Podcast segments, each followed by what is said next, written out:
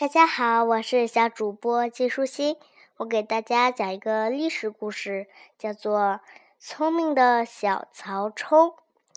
如果没有大磅秤，小朋友，你会用什么办法来称出大象的重量呢？如果羽毛美丽的山鸡无精打采，不跳也不叫，你怎么样让它活泼的跳舞呢？东汉末年，魏王曹操就曾经为这些问题伤过脑筋，最后还是靠他聪明的小儿子曹冲解决的呢。当时，远方远从南方的海外进贡了一只非常珍贵、身上满是闪亮羽毛的山鸡。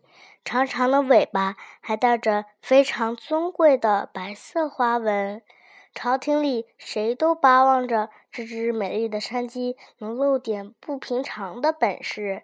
偏偏它歪着头，眯着眼，靠在囊金镶玉的笼，靠在镶金嵌玉的笼子里一动也不动。曹操急着想看山鸡跳舞。但不论用什么办法逗弄，山鸡都不理不睬。给它喝水，给它吃小米。大臣们七嘴八舌的忙着提出意见。小米拿来了，水也放进笼子里了。可是美丽的山鸡依然靠在笼子里睡大觉。曹操说：“不行，不行，还是放它出来吧。山鸡在笼子里待太久。”会把它闷坏的。大家七手八脚的放出山鸡，它蹲在矮旗子上，还是不飞不动。白忙了半天，曹操心里很泄气。这只山鸡一定是生病了。对对对，它水土不服。大臣们全没有了主意，干脆说是山鸡不好。这时，小曹冲跑了出来。拉他拉了拉父亲的衣角，叫着：“爹爹，什么事？”曹操心里正烦恼着，没怎么理他。小曹冲说：“爹爹，我有办法呀！”哦，曹操看着小儿子闪着机灵的大眼睛，半信半疑地说：“你有什么好法子，就试试看吧。”只见曹冲叫人搬了一面铜镜来，放在山鸡的面前。山鸡睁开眼睛一看，他居然发现山鸡里居然也有一只漂亮的山鸡，跟它长得简直一模一样，不由得惊讶的扑扑翅膀站了起来。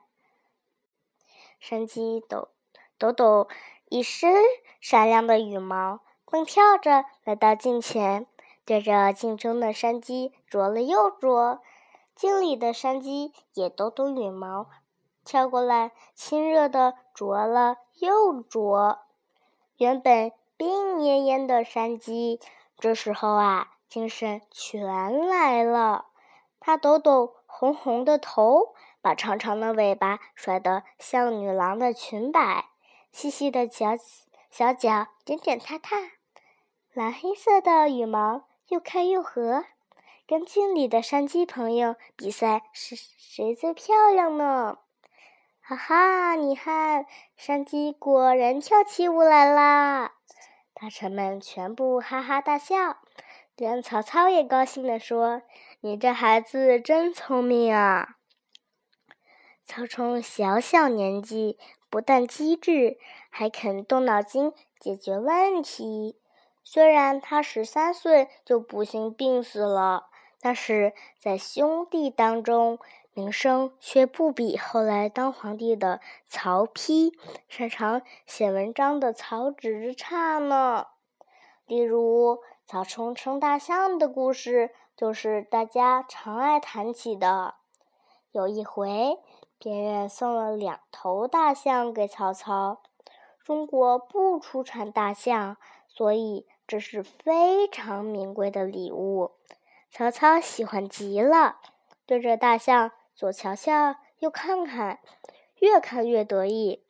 突然，他回头对大臣说：“你们谁能知道这象有多重？”一个大臣挠挠头说：“这可就难了。世上哪会有那么大的秤，可以用来称大象啊？”“是啊，是啊。”另一个大臣赶忙接着说。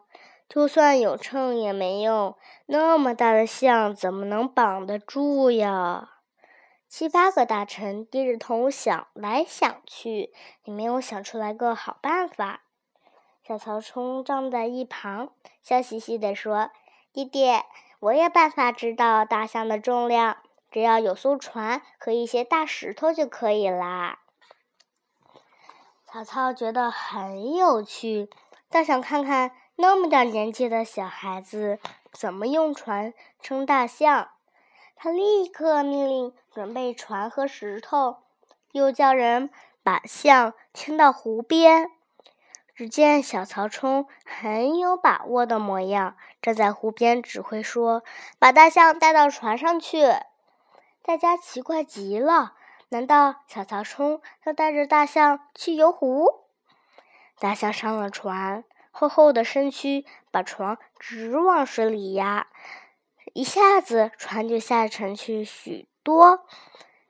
小曹冲等湖面恢复平静，船不再摇晃了。他不慌不忙地取出小刀，沿着水面在船边刻了一条线。曹冲笑着说说。行了，把大象牵下船，现在开始搬石头到船上去。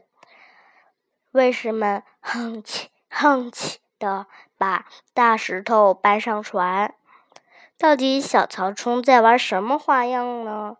搬玩搬石头吗？还是要带着大石头游湖？真令人好奇呀！哼起哼起。石头一堆接一堆的搬上了船，船身又一点一点的往下沉。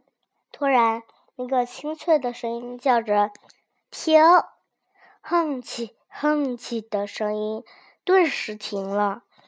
小曹冲把手高高的摇着说：“好啦好啦，不用再搬石头了。现在把船上的石头分成小堆。”每堆都每堆石头都要称一称，加起来的总数向我爹爹报告。大臣们议论纷纷，怎么想也想不通。小曹冲上前回答说：“刚才在大西刚才大象在船上的时候，我不是在船边上刻了一道跟水一样高的线吗？看到了，看到了。”大臣们抢着说。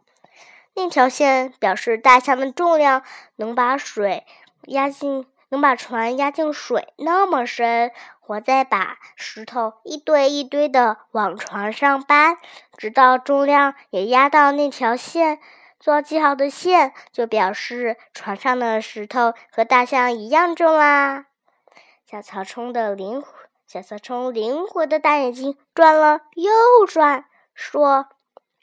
现在用秤把一堆堆的石头称出重量，再通通加起来，总数不就是大象的重量了吗？哦，原来如此，原来如此，大臣们总算明白了。曹操乐得大笑，拍拍曹冲的头说：“我这个儿子可真机灵啊！”小朋友们，故事讲完啦，你明白曹冲是怎么称象的了吗？今天的节目就是这样啦，拜拜。